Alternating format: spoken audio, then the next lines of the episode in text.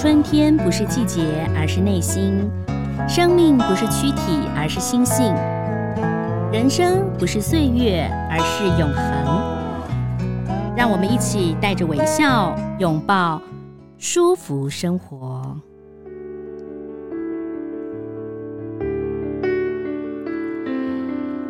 各位舒服生活的听众朋友，大家好，我是赵婷，欢迎收听今天的节目。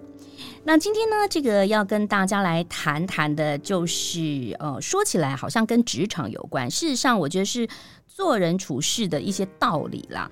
那很多的朋友呢，都是在学校念书，或者是出了社会之后，慢慢社会化，知道呢，诶，怎么样的可以呃，让别人。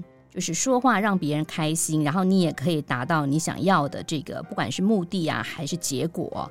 那今天介绍一本书，叫做《把微不足道的小事放在心上》，小事就是大事哦。你觉得微不足道的小事，可能别人就是纠结在那边啊。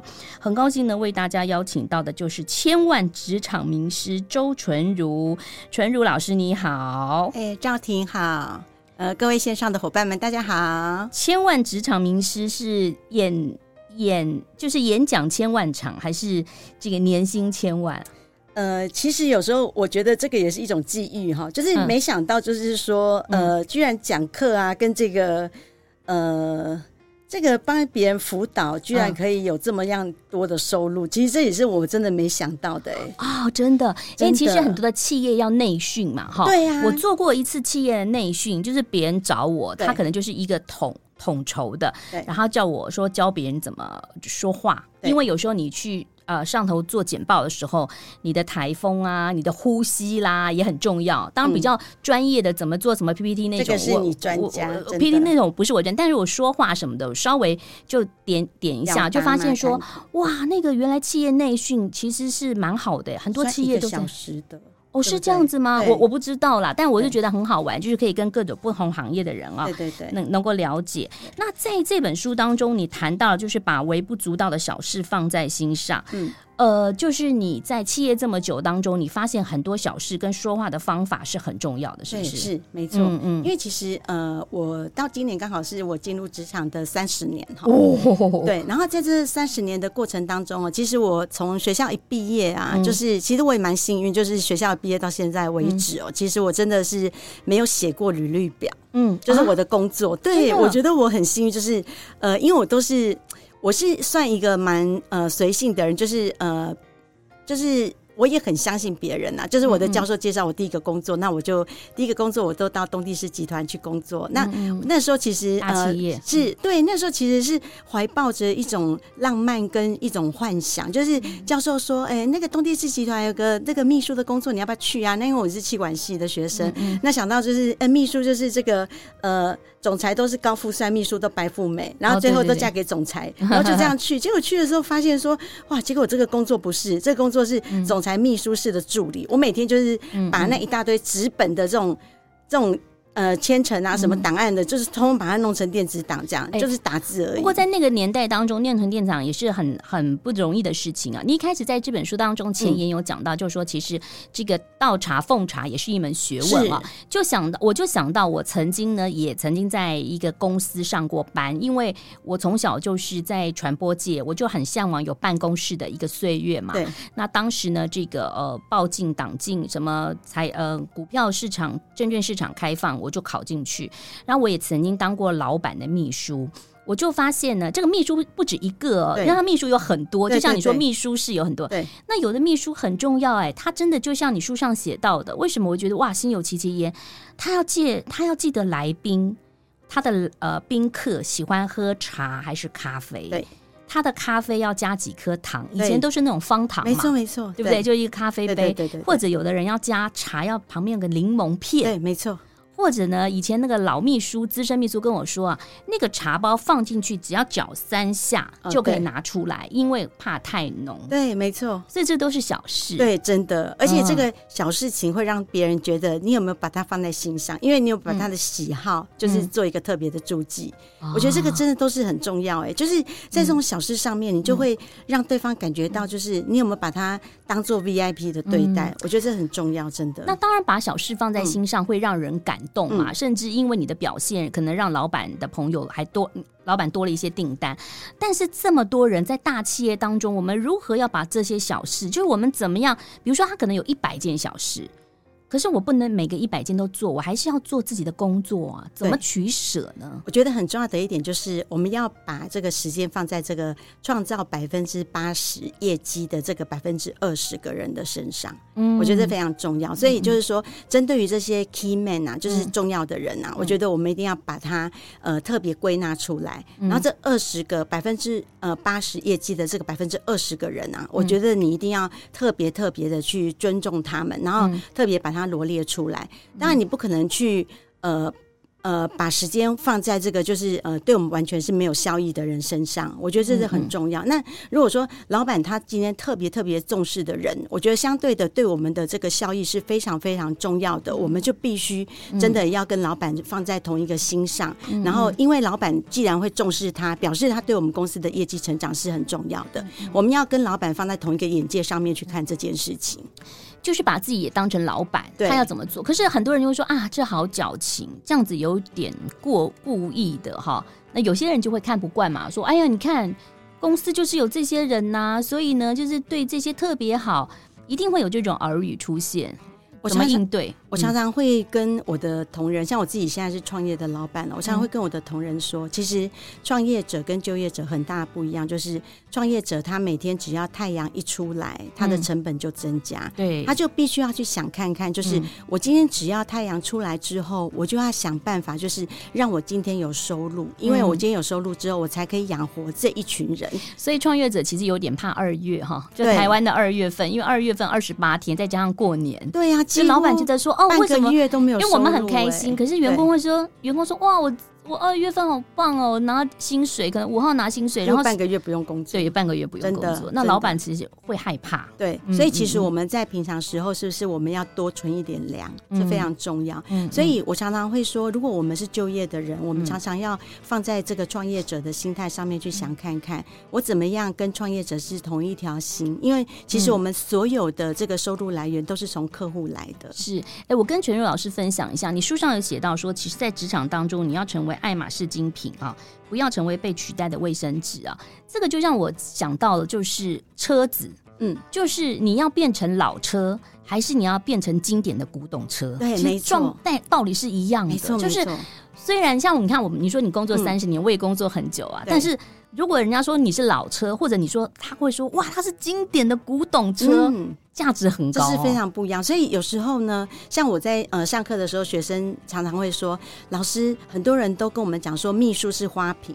嗯、我跟他说，花瓶没有关系，嗯、可是你要成为故宫的花瓶。嗯，故宫的花瓶就不一样啦，对不对？对，如果是故宫博物馆的里面的花瓶，那个价值连城哎。所以我跟他说，没关系，你要成为一个有历史性的花瓶，嗯，并且让别人可以阅览历历。所以其实有的时候你要对自己有期许啦，嗯、就是说，可能很多的上班族，或者是说在工作很长一段时间的朋友，嗯、他可能对工作没热情了，但是你还是要激励一下，给自己点期许。没错，所以我。觉得其实有时候内部训练是蛮重要的。其实我自己哦，常常以前我对我自己真的，我自己是呃，应该是有一股傻劲。我觉得我对我自己常常会激励我自己。比如说，呃，我常常因为其实当秘书的人，我觉得他很特殊的一点就是他不太会有人激励你，因为其实老板真的不太会讲好话。嗯嗯嗯，然后在同仁之间，同仁也不太可能会去激励秘书，嗯，所以呢，我的主管就是只有老板。那所以每次老板呢，他也不太会激励我，所以我回去我就会自己写在本子上面激励我自己。我今天呃做了什么事情？那你很乐观啊，因为如果我真的都没什么事情的时候，我就会自己写说啊，我今天的事情就是呃我没有被我的老板骂。就是这样子，一件事情我就激励了、欸。但是你知道吗？现在年轻人跟我们不一样。你现在讲的都是我们这个年代当中六年级、五年级、七年，呃，就是可能六年级后半段，后面就不一样。那不高兴就走了，甚至他如果说在员工当中，他能够传个简讯跟你说：“老板，我明天不来了。”哈。已经算很好嘞，哎，常常有人早上报到，下午就不见了。你知道像我现在有那个年轻的员工啊，哈，有一次呢，我跟我这个年轻的员工，就是中午十二点，我通通常会看员工中午在做什么，然后我来观察他们，因为其实我觉得我们我们也需要与时俱进。像我有这个八年级的这个员工哦，那我就看他们中午在做什么，我很喜欢观察年轻人，然后我就看他中午在，我看他十二点的时候就会把手机拿出来，嗯嗯，我就。跑过去，因为我中午的时候我们灯一关，他就把手机拿出来，我就跑过去说你在做什么？然后呢，他就说嗯，我不给你看，他就赶快把手机收进去。我说我想看你在做什么，然后他就说不要，你一定会骂我。我说不要，我想看。然后我就看他的手游，然后我就说你为什么不敢给我看？他就说你一定会说我浪费时间。我说不会啊，我很想看你现在在看这个手机，一定表示你这个手机里面有什么吸引你的。我觉得你应该把这个画面写在你的城市里。因为表示这么吸引你的东西，一定会吸引我们的客户，所以你要想看看你怎么把这 coding 的东西写在城市里面，蛮好的，蛮好的。对，所以其实有时候我觉得要用他们的语言跟他们讲话，对对，我觉得他们会觉得我们比较上轨道，所以我觉得与时俱进也蛮重要。所以我也常常在学习这个，就是二三十岁的人他们讲话是怎么样，不然我们五十几岁他们会觉得我们 LKK。那你书上有写到说三个情面，工作态度有三个情面，对，事情、心情跟感情啊，对，通常。哈，我们一开始都说我对事不对人，嗯，可是最后会发现说，其实都是感情用事，情绪驱使，对不对？心情 kimoji 不好哈，所以事情、心情、感情真的是很重要哎。因为我们有时候常常会不会，你会不会感觉就是有时候我们会觉得说，这件事情交办给谁，我们就会觉得安心，对，然后给这个人，我们就觉得啊不行，这件事情给他应该不行，那我要盯一下。对，所以我常常哈，我会告诉自己，就是说我在交办这件事情的时候，我真的会常常会会给自己。定心丸，或者给自己一个勇气，就说好，我这次一定要让他试看看。所以有时候我会特别的跟那个人讲说，嗯，其实我是真的不放心你的，嗯，可是我希望这一次你可以不要，可不可以表现给我看？你可以这样跟他说吗？那么直的跟他说，我真的没问题。我真的就是很直白的跟他，因为我发现现在的年轻人哦，我觉得有时候我们这样很直接的跟他讲，嗯嗯。我反而觉得他是一种想要表现的勇气哦，他反而会做出来给我看哦。哦，对，我觉得反而是这样。我觉得跟我们那时候比较容易玻璃心是不一样的。我会跟他讲说，我其实是不太放心你的，可是我真的很希望你这次表现给我看好吗？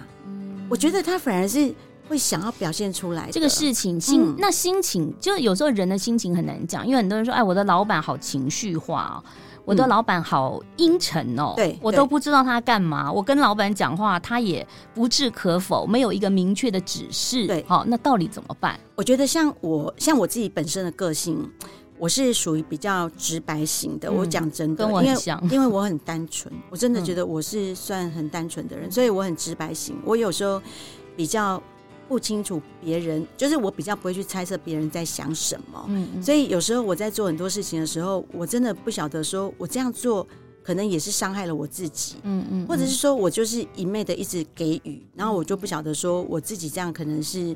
呃，可能也伤害了我自己，或者我我白白的给了别人东西。可是后来在这个过程当中，我就告诉自己说，如果我与其我给了，我就不要想说我想要有什么回报。我觉得这样可能对我自己会比较好。嗯，那如果说呃，我们在对这个呃。比如说对主管的话，我通常我会做一件事情，就是如果主管他有在情绪上的话，嗯，我通常我会比较呃观观其一，我就会看说，如果主管在情绪上的话，我就会想说避开，那我待会再跟他讲，因为我因为我觉得我比较年轻的时候，我真的是很直白，就是我的主管跟我说，呃，他很不高兴某件事情的时候，我还曾经有过一次，就是我主管跟我说他很不高兴某件事情的时候，我跟他说，那我跟你讲一件事情，你会更不高兴。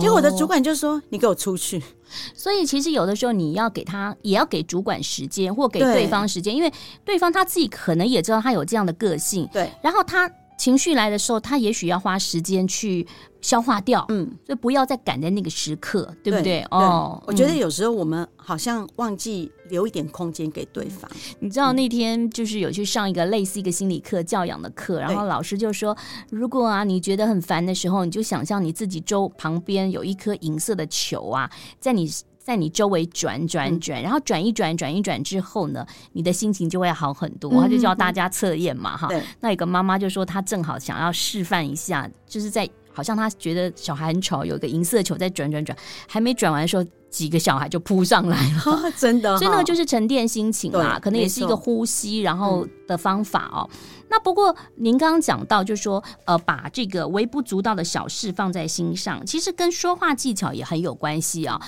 你里头有跟大家分享说说话技巧，比如说我们可能是中阶主管啊、哦，那我们听到了这个长官的指示，呃，如果我想说奉董事长的命，奉老板的命，怎样怎样怎样，你这样跟员工同事讲。你觉得同事会开心吗？同事不会开心，所以我在里面特别讲到，就是说。以前我不知道怎么叫做转换句，就是说我在讲话的过程当中，我不知道如何把上面的意念，然后转换成为就是公司所要的一个大的方向。我常常都是很直白的把老板所讲的话就直接讲讲出去。所以呢，我后来呢，我就比较会知道说，哦，其实呢，老板的期望跟期许呢，其实是放在一个大的组织结构里头，所以我应该是把整个大的组织结构里头对大家所有的影响跟好处，应该是写出来。所以我应该是写说。为了可以达成大家的所有的好处里面，嗯嗯嗯，所以我们来做这件事情。所以我慢慢我也去学习了这样的一件事情。这个就跟教养很很大的关系。比如说，你跟孩子说你不能怎样，你不能怎样，你要怎样。然后如果说你换一个说，哎，我们可以怎么样？我们就是含在里头了嘛。没错。那如果说我奉董事长的命，我奉什么？就是说。就是就是他一个人，然后你就觉得上对下，对，可是你用另外一个方法说，哎，我们都在同个公司，然后我们怎么我们要怎么样怎么样做的话，可能会呃有一个不同的方向。那董事长也觉得我们可以试试看之类的，是这样子转过去。我，我觉得我后来这件事情啊，嗯、我觉得呃，其实我觉得我从小我家庭的教育，我觉得对我很大影响，就是我觉得我爸爸很会教我们，嗯、就是教我们一些呃待人处事，嗯、就是。比如说，从家庭教育里面，我爸爸就会跟我们讲说，呃，如果比较晚回来的人，我们要留留一些菜给他吃。嗯、所以呢，我爸爸他就常常会跟我们讲说，嗯、如果大家一起坐下来吃饭的时候，你要先观察我们现在有几个人，嗯、然后盘子里面有多少的菜。如果说里面只有六块肉，然后我们有七个人，你就要想要怎么分。所以你不可以说直接就自己夹了自己想要的。我觉得我爸爸从小就会教我们这件事情，所以我觉得这个也。呃，变成就是我后来就是在待人接物上面，嗯、我觉得我比较会想要就是礼让他人这件事情。嗯嗯、但是因为你知道同事百百种嘛，你相处的人百百种，有的人说喜欢狼性，对不对？对那怎么可能留给你嘛？对对。当当你的同事或者说你这个合作的伙伴他没有留给你的时候，嗯、我们要怎么应应呢？好。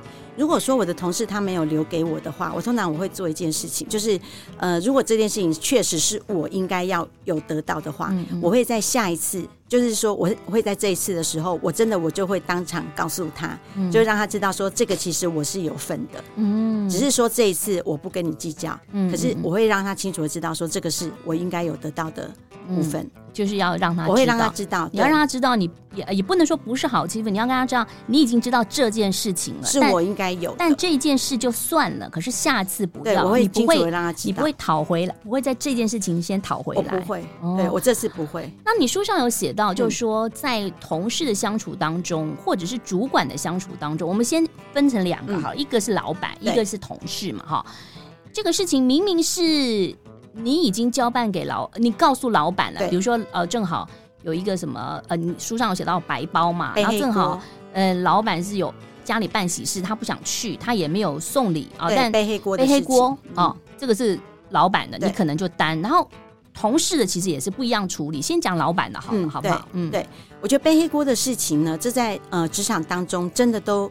每个人其实都有经历过，嗯嗯，其实常常很多人背了黑锅，也不知道自己背黑锅，就包括真的几乎每个人都是，比如说，包括呢，呃，我跟同事在一起，可能我们在茶水间，然后呢就跟同事聊天讲了什么话，在茶水间，然后同事就说：“哎，你等一下要把那个资料给我。”就说好，就是这样子。然后呢，等一下你回到位置的时候，或者是我们在开会的时候，然后他就直接说：“我刚刚在茶水间有跟他说他要给我啊，他没给我。”对，就这样。那其实你就背了黑锅，可是你完全都不知道你背黑锅了。其实每一个人哦，几乎每天都在背黑锅，只是我们不晓得那个叫背黑锅。那怎么办？所以我觉得背黑锅很重要的第一点就是说，一定要记得做一件事情，就是我们在做每一件事情的时候，最好是有凭有据。因为其实现在非常多人，就是我们都用 Line 啊，用这些微信这些，我觉得都是非常重要的。所以如果最好最好有可能的话，就是做什么事情都说哦，好的，那可不可以麻烦你等一下再补一下？再再提醒我一下哦，补个讯息再提醒我一下。用提醒的，不要说我要留证据。对，麻烦你等一下再补个讯息提醒我一下。或者是说，像 email 往返当中，我常常看到，像我们现在接到老师的 email，都会有那个副，就是寄件的那个，除了我以外，他还有另外一个副本。副本，他那个就是要留下来。对，我觉得有时候我们可以就是用讲话的方式说啊。麻烦你等一下再提醒我一下，好不好？你再写个简简讯跟我说一下，哎，你再写个微信给我，你再赖给我一下，好不好？我觉得我们可以用这样的方式，我觉得这是避免，就是第一件事情，就是我们可以留下讯息，是那也也避免第一件事情，就是真的我们走到走到位置真的忘了。真的有时候也也有可能，对那那当然这个是跟同事或者说跟这个客户。嗯、那如果跟老板呢？老板就是要让你背黑锅。你看我们现在看那个选举哈，对对对，常常就是我我是看选举剧啦。哦、我们不要讲我们台湾选举哈，很多很多选举的剧明明就是这个人错，可是有人出来就说哦，我就辞掉。是党主席，我就辞掉什么什么发言人，其实跟他没有什么关系嘛，哈。对，那老板怎么办？你书上有写到啊，你就是帮老板背了黑锅，老板会感谢你吗？你知道背黑锅的话，老板真的不会感谢。所以呢，我觉得要背黑锅。如果帮老板背黑锅这件事情，我觉得一定要做一件事情。嗯，即使我们背了，也要让老板知道，说我背了，我要付我应该要得到的一些收获，或是真的我背了应该要得到的实质上的一些代价。我觉得这是第一点。嗯嗯。那所以呢，如果我们帮老板背黑锅的话，我觉得第一件事情就是背黑锅一定要有背黑锅的代价，这是第一件事情。嗯、那第二件事情，如果真的我们背黑锅的话，我们也要很清楚的让同事知道说，其实这个是我真的背了黑锅。所以呢，像像我书上写的那件事情，其实我后来我有去让同事知道说，其实那个那个事情是我有告诉老板，嗯，所以那件事情其实是我后来有解释，因为我、哦、这个事情就是你，比如说你们公司的副总他家有白包，嗯、可是老板在办喜事。所以他也没有去送礼，他人也没去，就这个事情就没了。对，可是老板后来是说我秘书没跟我说，是，哦、所以其实这件事情其实老板就是直接推给我嘛。对，对他直接，其实老板就是很顺口的就会直接推给秘书，很多事情都是这样。会不会人性也是如此？有些人哦在讲话，比如说什么什么的，最后明明就是他讲的，可是他说没有哦，那个谁说的哦？其实因为他因为人总是要避免对于自己不好的事情嘛，对，对，对，对不对？其实人性都是如此。那那你怎么？样消化呢？要是我就会很生气耶！我我当时我真的就是很生气啊，所以我会直接直接。可是我们在老板面前当然不敢讲，嗯、可是呢，我在私底下我当然就会跟我的同事说，其实那个时候我有拿给老板啊什么之类。嗯、可是同事其实说真的，他也是领老板的薪水，他也是听听而已，对而且也不见得会传到副总副总的耳朵里，而且他根本也不会。不会理我讲的，因为他觉得老板比较大，还是听老板的、啊。那那个就是给白包的那个，后来你怎么跟他怎么样化解？后来我有，他也是你的长官呢、啊。后来我有去跟副总说这件事情，嗯，然后副总就说好，他知道了。其实副总他知道，我觉得副总他还是，我觉得他应该还是没有原谅我啊，就是不高兴，因为他可能觉得说你要再去 push 老板，你要提醒老板说，老板明天他觉得还是我的错啊，对他还是觉得还是我的错。其实我觉得这件事情。呃，到头来，我觉得他还是觉得我的错，因为他觉得这是人一生只有一次的事啊。对对对啊，所以他觉得让。嗯、那我后来这件事情，我自己也检讨，也觉得对。嗯。那我是秘书，我觉得我没有做到适度的提醒，也是我的错。嗯。所以我觉得这件事情到后来，我还是觉得是我的错啊。嗯。对啊，所以我觉得就是说，呃，在每一件事情上面哈，我觉得背黑锅这件事情，我觉得如果说他有牵涉到法律上面的责任的话，嗯嗯嗯、我觉得我们就要考量是不是要背。所以我觉得，如果在、哦、对，如果在职场上的话，嗯、真的如果牵涉到法律上面的事情，嗯、我就觉得真的就是要考量到要不要背。如果真的有法律上的事情的话，嗯、我是。奉劝就是所有在职场上的人，因为如果法律上面的事情的话，真的可能牵涉到你一辈子的工作，那我觉得真的要考量，不仅是一辈子工作，可能还有刑责不能随随便便的背黑锅。好，这个我们就讲到这个上上班的厚黑学嘛，哈、嗯。接着来谈谈，就是如果你自己是老板，哈，高处不胜寒，有没有寡人孤家？好、紫薇化科，紫薇就是紫微星，就是帝王嘛，哈，孤独的事，孤独。当当主管好孤独怎么办？呃，不会，我觉得当主管哦，呃，享受孤独这件事情一定会有的。嗯、就像你看哦，呃，每一个企业啊，每一个公司啊，每一个组织到最后，最后的最高的那个金字塔顶端就是唯一一个人，嗯，对不对？嗯、你看总统，全世界每一个国家的总统就是只有一位，嗯，一定会有孤独的这件事情，嗯。可是呢，我觉得享受孤独这件事情，我觉得是自己必须学习的功课，因为其实每一个人到最后，最终其实就是自己一个人。好，所以我觉得在享受孤独的这件事情里面，你应该去想说，我在孤独的这个过程当中，我应该如何让自己去，呃，去学习到，就是说我怎么样去在孤独的这个过程当中，我怎么去分享自己可以给别人的事情。如果说你们这些员工都在茶水间讲讲自己的主管多不好多不好，后来主管就走了或退休了，那没想到你就当了主管，然后自此之后你就没有办法在茶水间聊天了嘛？对啊，真的。那怎么办？别人看他就说啊，你看周纯周周来了来了来了，是是，那你怎么办？刚开始我真的会觉得很孤单，然后也觉得很尴尬，就觉得好像跟其他人就突然觉得啊，自己怎么有距离了，好像。对，然后就被撇到一边去。那时候真的，我觉得我是没办法接受的，因为因为我觉得我这个人又是很喜欢团体的，然后我就觉得突然就觉得没办法被接受这样子。那我那时候真的觉得我就是非常想要，非常想要再回到原来的原来的我这样子。然后后来呢，我的主管就告诉我说：“你为什么不要用你自己的能力，跟你自己的呃权利，或是你自己把他们带？”带出来，让他们成为你自己的团队里面的一员，是用你的组织能力把他们带进来，而不是用你自己就是呃，现在大家瞎搅和的那种，就是混在一起的这样子的同事之情呢？他说：“你为什么不要用你的领导力把他们带领？